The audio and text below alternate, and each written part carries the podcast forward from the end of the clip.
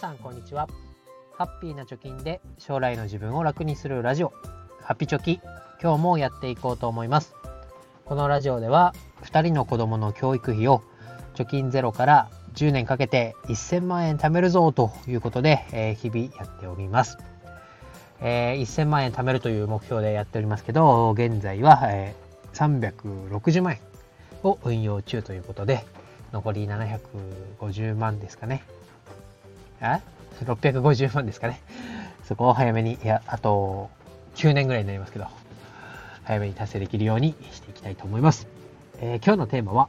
ふるさと納税ビフォーアフターというテーマでやっていきたいと思います。この放送で伝えたいこと、結論ですけれども、ちょっとタイトルとかけ離れますけど、まずは始めてみることが重要だよねと。で、来年の目標をそろそろ立てようかなとえー、思って考えてる方いると思いますけど、まあ、来年の目標を立てる前に、今のうちに手をつけてみましょうと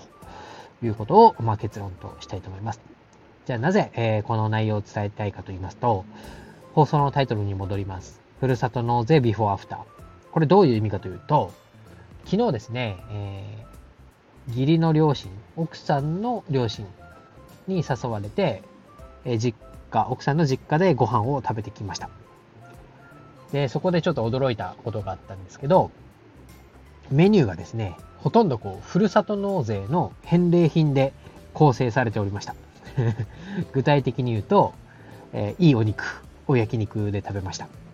あとはその焼肉を焼く流れで、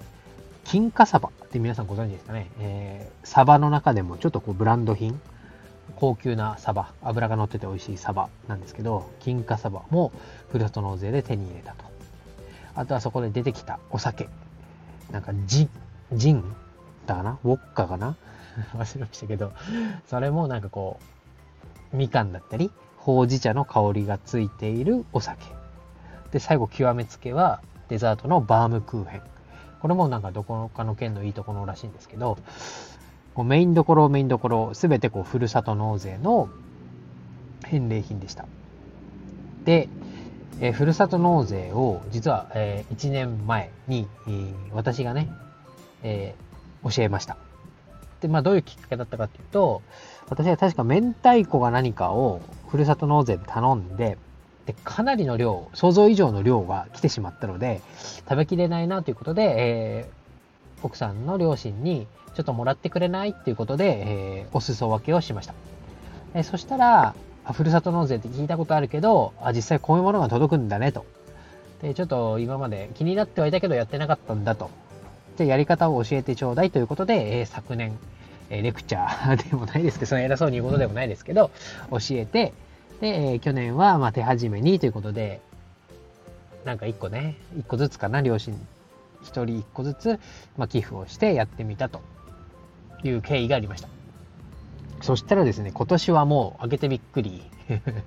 もう、すごかったですね。使いこなしっぷり。で、なんなら、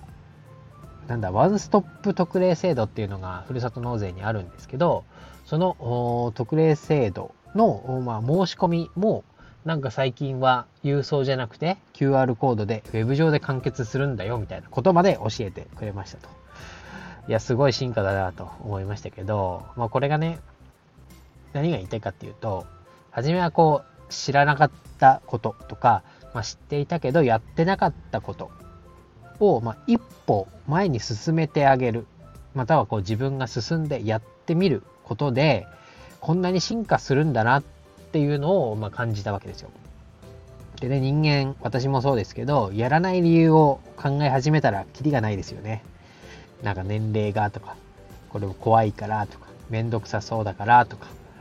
なんかそういう話で、なんかやらないっていうのが続いてくるとか、やらないことだらけになってるみたいなことないですかね。ただこれで何か、やってみるとか、とりあえず手をつけてみる。で、やったみた、やったことと、やる前とやった後で、こんなにもこう生活が良くなったんだっていうのが、実感として分かれば、人は進んでやるんだなということを、まあ私自身もですけど、両親を見ても思いました。で、さっきも言いましたけど、この、やらない理由をとにかくつけてね、やってないことっていっぱいあるなっていうのを自分が今振り返ってみても思います。いっぱいあります。例えばイデコを申し込もうと思ってやってない。住宅ローンの借り換えのシミュレーション、まあ、シミュレーションだけでもやってみようと思ってるけどやってない。あとは最近だとね電力会社の乗り換え。